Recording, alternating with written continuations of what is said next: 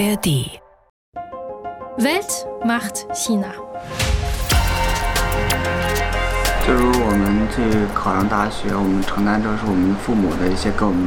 wir gehen zur Uni, denn das erwarten unsere Eltern von uns. Sie wollen, dass wir erfolgreich sind. Wenn wir nach dem Hochschulabschluss zurück aufs Land gehen, dann denken unsere Eltern, dass wir nicht das zurückbekommen, was wir uns erarbeitet haben. Xiu Chuan Yi war das. Er hat äh, Finanzwissenschaft studiert und hat noch keinen Job gefunden. Und so wie ihm ergeht es vielen jungen Chinesinnen und Chinesen. Sie haben Topnoten, Bachelor und Master und vielleicht sogar einen Doktortitel in der Tasche. Aber sie sind arbeitslos und das frustriert. Denn der Leistungsdruck in China ist hoch, weiß Soziologe und Anthropologe Xiang Biao. Alle haben realisiert, dass die Kluft zwischen Arm und Reich sich vergrößert. Aber man denkt nicht kritisch über die Ursache oder eine Lösung nach, sondern erhofft sich Privilegien von dieser Ungleichheit. Jeder will der Mensch über allen anderen sein. Aber natürlich kann das nicht jeder. Das Privileg wird also in der Bildung gesehen, aber mittlerweile haben viele dieses Privileg und die Jugendarbeitslosigkeit beträgt in China laut den zuletzt veröffentlichten Zahlen der chinesischen Regierung 21,5 21,3 Prozent. Warum ist das so? Das klären wir in dieser Weltmacht China Folge und wir reden darüber, wie hart das Bildungssystem in China wirklich ist und was die Regierung gegen die Jugendarbeitslosigkeit tut. Außerdem fragen wir uns, haben die Chinesinnen und Chinesen auf dem globalen Arbeitsmarkt einen Vorteil durch ihr Bildungssystem? Mein Name ist Joyce Lee. Ihr findet Weltmacht China in der ARD Audiothek und bei anderen Podcast-Anbietern. Zui Mu von der Deutschen Welle und aus dem Weltmacht China-Team. Hi.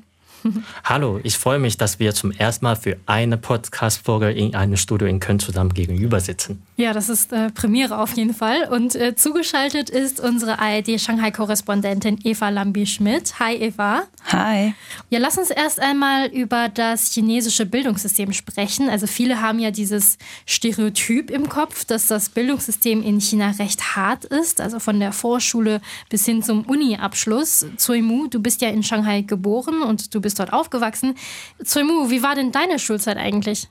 Das war schon lange her, also fast schon 20 Jahre. Also, mh, aber was euch überraschen wird, meine Schulzeit würde ich als ziemlich entspannt bezeichnen. Natürlich stand die Hochschulaufnahmeprüfung bekannt als Gaokao vor uns.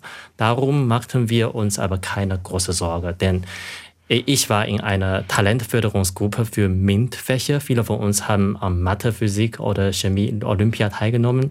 Natürlich gab es auch Leistungsdruck, aber wir durften scheitern bei solchem Olympia. Und Gaokao, bei der man keinesfalls scheitern darf, war für uns wiederum vergleichsweise viel, viel einfacher als Chemie oder Physik Olympia. Bei einer Sache bin ich aber ganz, ganz sicher, für die allermeisten Schüler war und ist Gaokao der Angstmacher. Dazu später aber mehr. Mhm. Eva, ähm, konntest du mit Leuten sprechen, die erzählen, wie sie das heutige chinesische Bildungssystem erleben?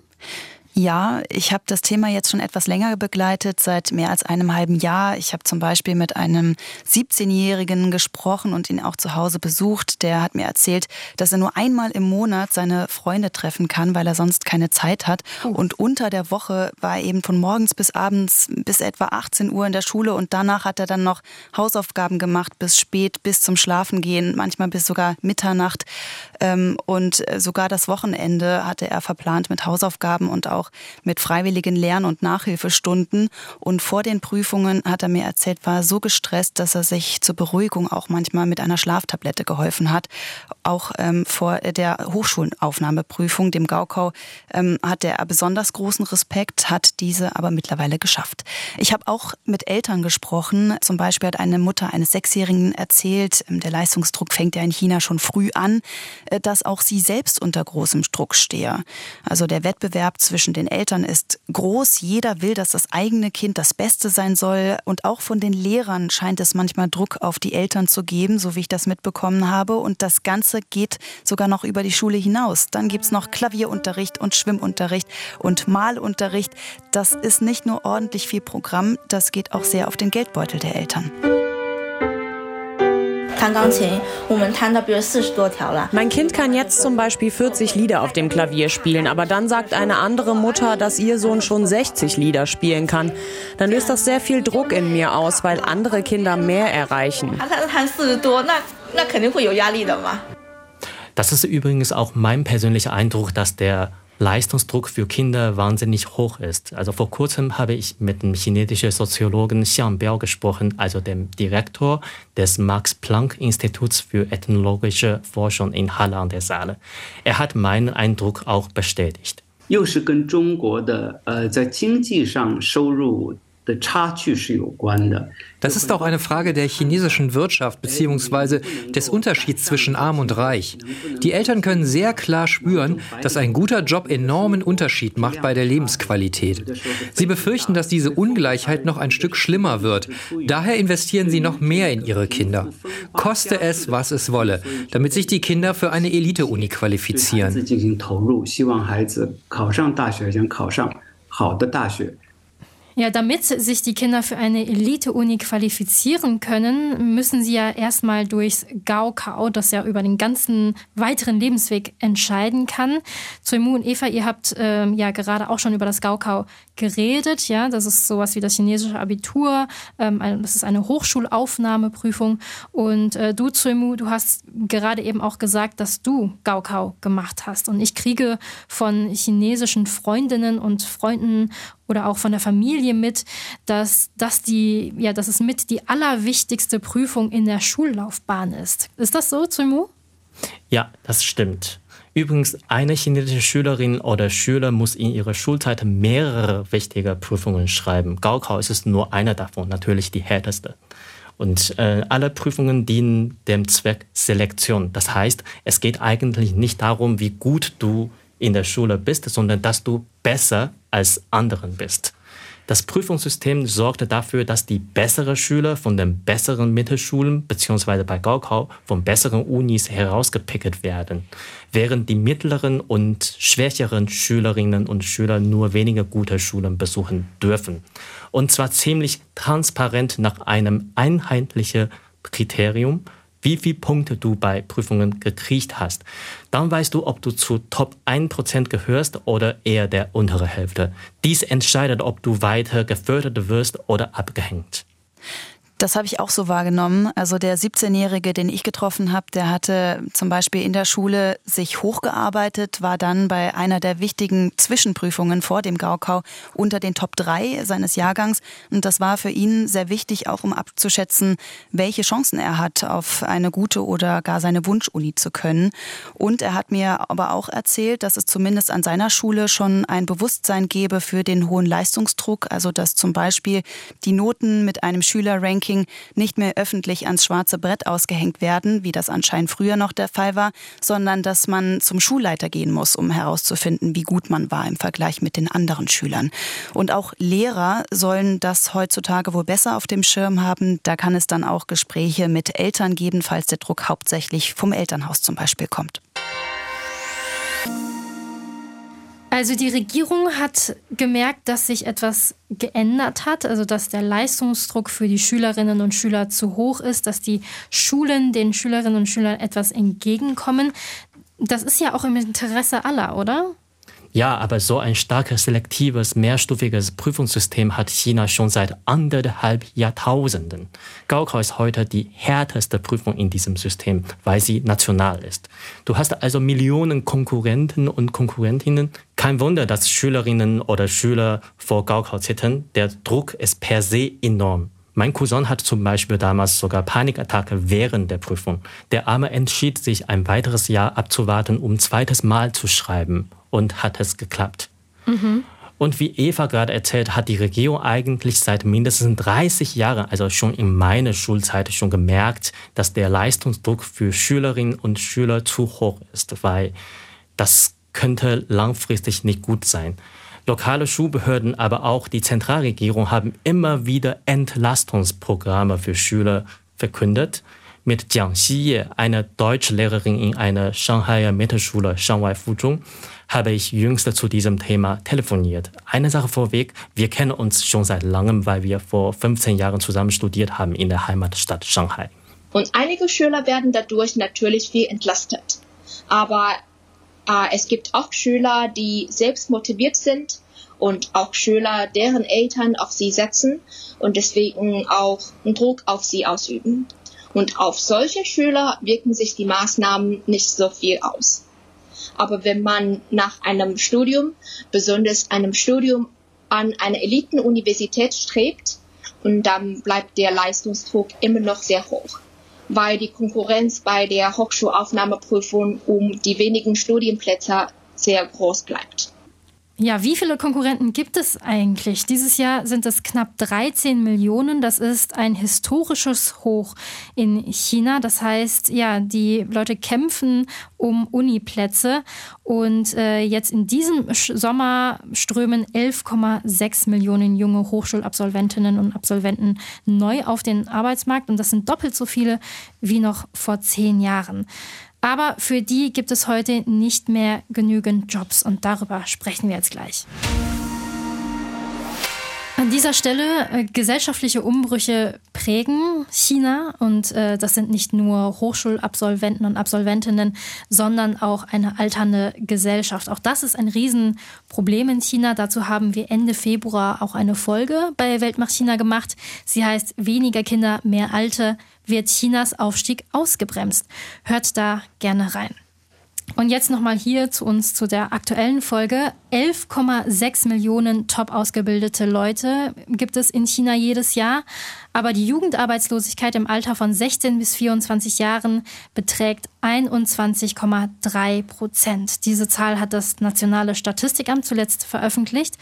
Überraschenderweise wurde sogar angekündigt, die Jugendarbeitslosigkeitszahlen in Zukunft gar nicht mehr zu veröffentlichen. Ja, das ist natürlich eine Blackbox, was wirklich dahinter steckt. Aber es liegt schon nahe, wie so oft in China, dass über schlechte Zahlen, schlechte Nachrichten öffentlich nicht gesprochen wird. Und überhaupt ähm, ist davon auszugehen, dass die Dunkelziffer der Jugendarbeitslosigkeit vermutlich noch viel höher ist. In der chinesischen Nachrichtenagentur Caixin war kürzlich von 46 Prozent ähm, Jugendarbeitslosigkeit die Rede, wenn man diejenigen dazu nimmt, die sich gar nicht arbeitslos gemeldet haben, sondern zum Beispiel Beispiel nach dem Studium zurück zu ihren Eltern gegangen sind. Aber warum ist die Jugendarbeitslosigkeit in China überhaupt so hoch? Da kommen verschiedene Gründe zusammen. Jahrzehntelang hatte China ja ein rasantes Wirtschaftswachstum hingelegt. Wachsender Wohlstand führte dazu, dass mehr junge Menschen in China studieren konnten, führte zu sozialem Aufstieg. Es ist heute nicht mehr nur ein Abschluss der Eliten, sondern der Massen. Wir haben jetzt aber die Situation, dass es der chinesischen Wirtschaft nicht mehr so gut geht. Wegen Corona, aber auch wegen der Immobilienkrise im Land, wegen der schwächelnden Weltwirtschaft. Und das führt dazu, dass es insgesamt weniger Stellen gibt. Das Wohlstandsversprechen der kommunistischen Partei, dass es morgen besser wird als gestern, dass die Kinder es besser haben, wohlhabend werden als die Eltern, das gilt heute so nicht mehr. Das ist ein großer Komplex und darüber hinaus scheint es noch so zu sein, dass die jungen Leute nicht unbedingt die Fächer studiert haben, die heute gefragt sind. Es haben zum Beispiel in den vergangenen Jahren viele Wirtschaft oder Finanzen studiert, aber so viele braucht es gar nicht auf dem Arbeitsmarkt, sondern anderes ist gefragt. Und woanders gibt es wahrscheinlich dann leere Stellen. Ja, da ist dann eine Disbalance. Also es braucht zum Beispiel ähm, gar nicht so viele Leute mit Hochschulabschluss, sondern zum Beispiel auch Facharbeiter mit einer Berufsausbildung. Das sagt zum Beispiel Wang Dan, Chefökonomin der Hang Seng Bank in Shanghai. China braucht auf jeden Fall mehr Talente in den Bereichen künstliche Intelligenz, Industriedesign und in der fortgeschrittenen Fabrikverwaltung. Auch werden Arbeitskräfte benötigt, die computergesteuerte Maschinen in Fabriken bedienen können. Aber diese Fachkräfte sind für die Industrie schwer zu finden. Daher denke ich, dass China viel vom deutschen Ausbildungsmodell lernen kann, bei dem die Berufsausbildung eng an den tatsächlichen Bedarf in der Industrie gekoppelt ist in the industries. Und dann gibt es vor allem in Branchen, die besonders attraktiv sind für junge Leute, wie die Hightech-Branche, die Unterhaltungsbranche, hausgemachte Probleme der kommunistischen Partei. Die Regierung ist in den vergangenen Jahren gegen die private Tech-Branche vorgegangen, wohl weil sie zu mächtig geworden war. Im Herbst 2020 wurde zum Beispiel der Börsengang von Ant, der Tochtergesellschaft von Alibaba für Finanzdienstleistungen, gestoppt. Das wäre der größte Börsengang damals der Weltwirtschaftsgeschichte gewesen. Die gesamte Tech-Industrie wurde geschwächt im Nachgang und auch das führte zusätzlich zu Corona dann dazu, dass ausgerechnet in diesen Bereichen, in denen viele junge Menschen Zukunftschancen sehen, Stellen gestrichen wurden. Machen sich äh, die chinesischen Schülerinnen und Schüler Sorgen darüber? Ja, denn sie lernen ja quasi für eine ungewisse Zukunft. Ich war in diesem Jahr einen Tag vor dem Gaokao, das war Anfang Juni, in einem Tempel in Shanghai und dort habe ich mehrere Schülerinnen und Schüler getroffen, die teils mit ihren Eltern zusammen gebetet haben, dafür, dass sie gut durch die Prüfung kommen und eine gute Zukunft haben. Also die haben da Münzen in einen alten Schrein geworfen, ähm, das soll Glück bringen. Außerdem haben sie Räucherstäbchen angezündet. Manche jüngere Schülerinnen Schülerinnen und Schüler waren sogar da, die haben schon für das nächste Jahr gebetet und äh, sogar für ihre Mitschüler und Freunde sogar, die in diesem Jahr Gaukau machen. Also denen ist das schon bewusst, welche Welt sie nach der Schule auffinden und trotzdem stecken sie noch große Hoffnungen ins Gaukau und ins Studium. Ich habe tatsächlich nur einen im Tempel getroffen, der auch eine Berufsausbildung macht, weil er sich für das Gaukau gar keine Chancen ausgerechnet hat. Also er hat gar nicht mitgeschrieben. Ich werde warten, um nächstes Jahr eine weiterführende schulische Berufsausbildung zu machen. Dieses Jahr brauche ich noch ein Praktikum und werde es mir selbst suchen. In der Übergangszeit arbeite ich in einem Café. Das, finde ich, sagt auch viel darüber aus, welches Standing eine Berufsausbildung in China hat, die ja rein schulisch in China ist. Das ist gedanklich eher ans Scheitern gekoppelt, was ja eigentlich gar nicht so sein müsste. China hat einen hohen Bedarf an Fachkräften, die nicht von der Uni kommen. Das ist in jeder Gesellschaft so. Es braucht die Vielfalt. Aber das höher, schneller, weiter wird in den Familien in China sehr mit einem Uni-Abschluss verknüpft. Ja, denn die meisten Chinesinnen und Chinesen sind fest überzeugt, dass Wissen das Schicksal ändern kann. Die Shanghaier Lehrerin Jiang Xiye sagt mir, viele Eltern von ihren Schülerinnen und Schülern haben tatsächlich durch ein gutes Studium den sozialen Aufstieg geschafft. Das sehen ihre Kinder auch und wollen zumindest das Gleiche schaffen. Aber diese Mentalität hat Soziologe und Anthropologe Xiang Biao kritisiert. Alle haben realisiert, dass die Kluft zwischen Arm und Reich sich vergrößert. Aber man denkt nicht kritisch über die Ursache oder eine Lösung nach, sondern erhofft sich Privilegien von dieser Ungleichheit. 过程当中自己受益，自己能够 jeder will der Mensch über allen anderen sein. Aber natürlich kann das nicht jeder. Es ist eine Mission Impossible. Deswegen sind alle sehr besorgt.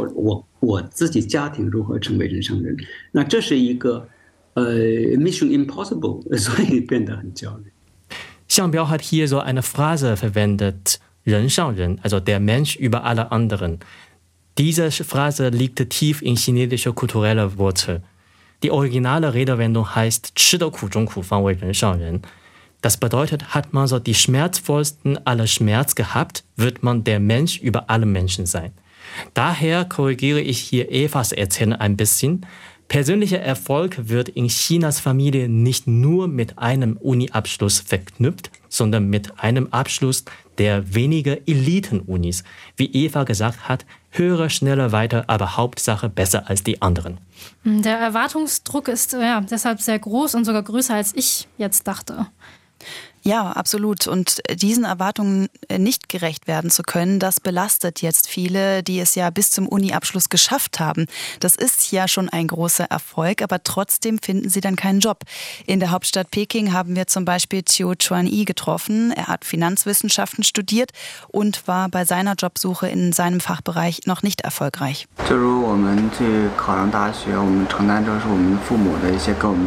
Wir gehen zur Uni, denn das erwarten unsere Eltern von uns. Sie wollen, dass wir erfolgreich sind. Wenn wir nach dem Hochschulabschluss zurück aufs Land gehen, dann denken unsere Eltern, dass wir nicht das zurückbekommen, was wir uns erarbeitet haben. Ah, okay, also wird das quasi als Rückschritt gesehen, wenn sie aufs Land kommen und äh, ja, keinen Job haben. Ja, genau. Und was ich auch sehr eindrücklich fand, war, was mir in Shanghai ein 24-Jähriger erzählt hat. Er hat auch schon studiert, hat keinen Job gefunden und arbeitet jetzt als Essenslieferant, um überhaupt seinen Lebensunterhalt verdienen zu können. Und das ist kein Einzelfall. In Shanghai soll einer von fünf Fahrern bei Meituan, einem der Anbieter für Essenslieferungen, Hochschulabsolvent sein. Und unser Interviewpartner hat sich dafür total geschämt, äh, wollte unerkannt bleiben und hat nicht mal seinen Eltern oder Freunden von seinem Job Job erzählt. Es wäre schwierig, Ihnen das zu erklären. Ich möchte nicht, dass Sie sich Sorgen machen. Wie auch immer, mein Plan ist es, zumindest in diesem Jahr noch weiterzumachen. Vielen Dank, Eva Lamy-Schmidt und Zui Mu. Zuimu, mit dir rede ich gleich noch darüber, ob die Chinesinnen und Chinesen eigentlich einen Vorteil auf dem globalen Arbeitsmarkt haben durch ihr Bildungssystem.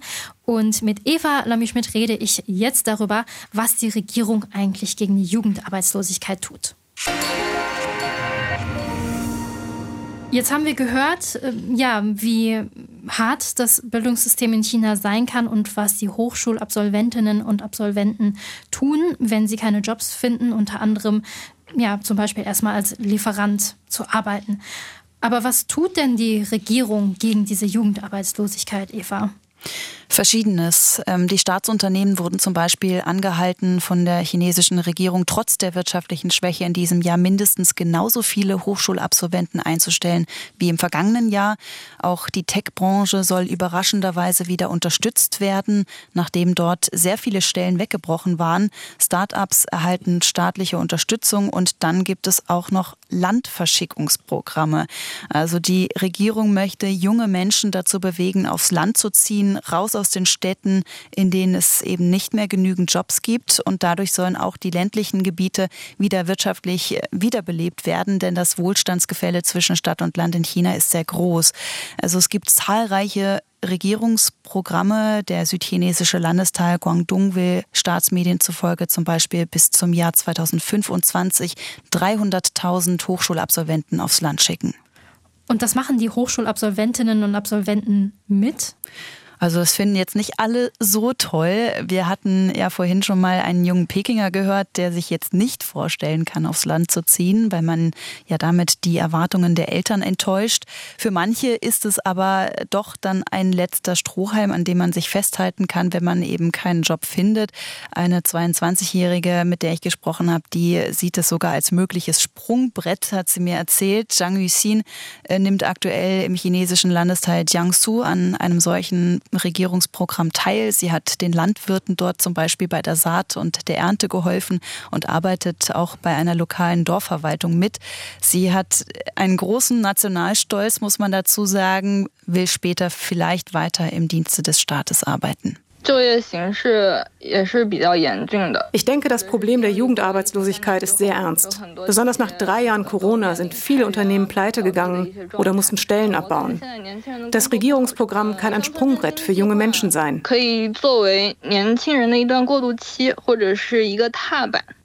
Ja, die Maßnahmen, die erinnern schon so ein bisschen an die Kulturrevolution Ende der 1960er Jahre. Damals wurden Millionen junge Menschen gezwungen, aufs Land zu gehen, um dort zu arbeiten. Das ist heute natürlich nicht so, aber es werden trotzdem Parallelen sichtbar. Also es wird ja heutzutage dann ja versucht, Anreize zu schaffen für junge Menschen, damit sie in die Landwirtschaft gehen oder eben zur Dorfverwaltung. Genau. Ähm, Wang Dan, Chefökonomin der Hang Seng Bank in Shanghai, mit ihr habe ich darüber gesprochen und sie meinte, damals zu Zeiten der Kulturrevolution hätten solche Maßnahmen gegen die städtische Arbeitslosigkeit geholfen, aber sie sagt, heute sehe die Situation ganz anders aus und die jungen Leute würden gar nicht mehr aufs Land gehen wollen.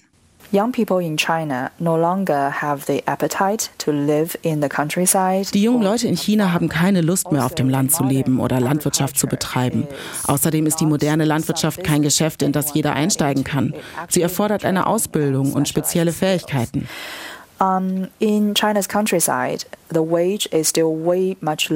Auf dem Land sind die Löhne in China immer noch viel niedriger als in den Städten. Es fehlt auch an einem modernen Lebensstil. Einige der Studenten könnten Online-Streaming betreiben oder lokale Produkte über die App TikTok verkaufen. Aber die Mehrheit der jungen Leute möchte nicht auf dem chinesischen Land leben. In Chinese countryside. Jetzt haben wir viel über die ja, Hochschulabsolventinnen und Absolventen geredet, darüber, was die Regierung gegen die Jugendarbeitslosigkeit tut. Aber kommen wir jetzt nochmal zurück zu den Schülerinnen und Schülern. Also in den chinesischen Großstädten erhalten sie bei den PISA-Tests der OECD immer Spitzennoten. Zuimu, warum ist das so? Also was machen die jungen Chinesen anders? Eigentlich weiß niemand genau warum. Es gibt verschiedene Vermutungen, zum Beispiel PISA testen nur die reichen Küstenregionen wie Beijing, Shanghai, Guangzhou widerspiegelt.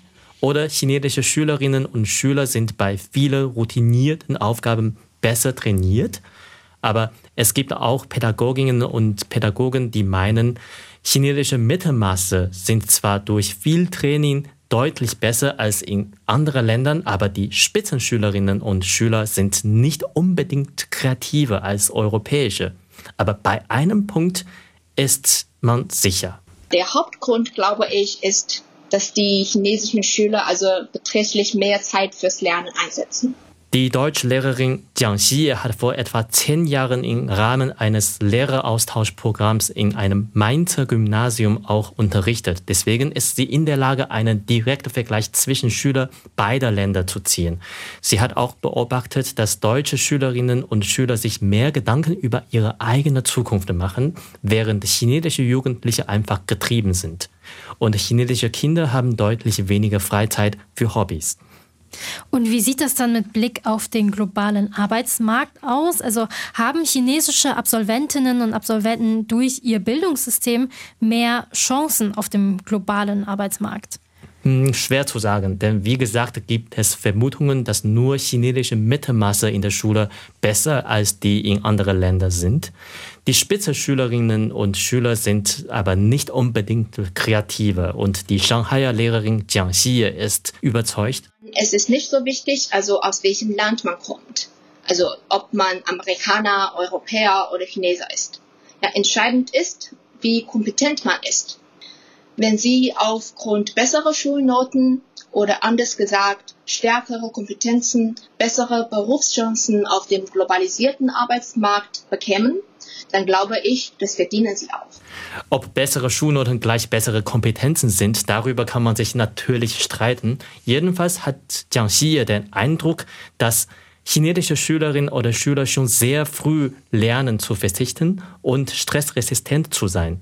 Auch das sei wichtig für Arbeitsmarkt. Und ganz am Ende des Interviews hat sie was sehr Interessantes erzählt. Und ich möchte noch hinzufügen, dass wir Menschen heutzutage noch vor der Konkurrenz mit den künstlichen Intelligenzen stehen. Und wenn man auf dem Arbeitsmarkt wettbewerbsfähig bleiben möchte, dann muss man sich ständig verbessern. Ja, danke dir, Zoimu. Wir machen jetzt gleich noch unser kleines Endritual bei Weltmacht China. Du und äh, Eva, ihr bekommt noch eine letzte Frage. Die Frage an Zoimu, wärst du im Nachhinein lieber in Deutschland zur Schule gegangen als in China? Also mein Bauchgefühl sagt China. Ah, okay. Warum? Denn ich war schlichtweg der Privilegierte von diesem Selektionsschulsystem, weil ich mich dem immer gut anpassen konnte. Aber für diejenigen, die in dem Selektionssystem abgehängt wurden, wäre vielleicht das hiesige, also das deutsche System besser. Ich weiß es nicht genau. Also die müssen nicht unter enormem Leistungsdruck leiden, was sehr gesundheitsschädlich sein kann. Aber angesichts des harten Kampfs auf dem zukünftigen Arbeitsmarkt weiß ich auch nicht, welches besser eigentlich ist. Ja, in Deutschland gibt es ja auch Leistungsdruck und andere Auswahlverfahren. Eine Frage an Eva. Wenn die Jugendarbeitslosigkeit weiter steigt, was bedeutet das dann für die Gesellschaft in China? Also nach meiner Einschätzung würde ich sagen, dass immer mehr junge Menschen das Vertrauen in die kommunistische Partei verlieren könnten. Ähm, das Wohlstandsversprechen ist ja wie ein unsichtbarer Gesellschaftsvertrag, äh, so von wegen die kommunistische Partei kümmert sich um die Wirtschaft, darum, dass das morgen besser als das heute ist. Viele haben dieses väterliche Verständnis vom chinesischen Staat, dass er sich kümmert. Und deshalb ist eine gut funktionierende Wirtschaft einer der Schlüssel der kommunistischen Partei, um die Macht zu erhalten. Und wenn es mit der Wirtschaft auf Dauer nicht läuft und das Wohlstandsversprechen nicht aufgeht, könnte es schwierig werden, die Macht weiter zu legitimieren. Es ist aber auch so, dass es durch die Demografie von Chinas Bevölkerung irgendwann auch wieder einen Wandel geben könnte. Mehr Leute gehen in Rente, wenige Junge kommen nach.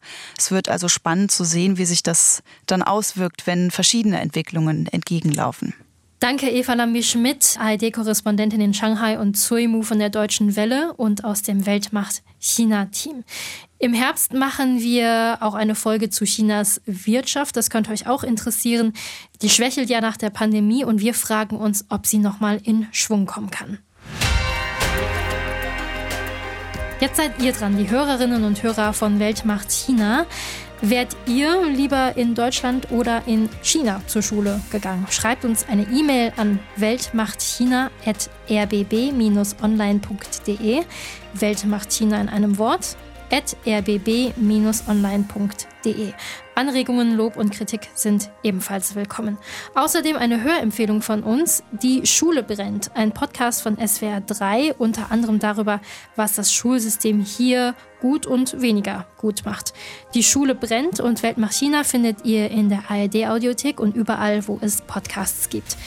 In dieser Folge von Weltmacht China waren dabei Tsui Mu von der Deutschen Welle und aus dem Weltmacht China Team und ARD-Korrespondentin in Shanghai Eva Lambi-Schmidt. Vielen Dank auch an unsere Gesprächspartnerinnen und Partner in China und in Deutschland. Redaktion Astrid Freieisen und Tina Löhneisen. Technik und Ton Hendrik Fano und David Schöpe. Zum Weltmacht China Team gehören außerdem Steff Wurzel, Benjamin Eisel Ruth Kirchner, Hang Xun Li und Marc Krüger. Ciao und bis bald, ich heiße Joyce Lee.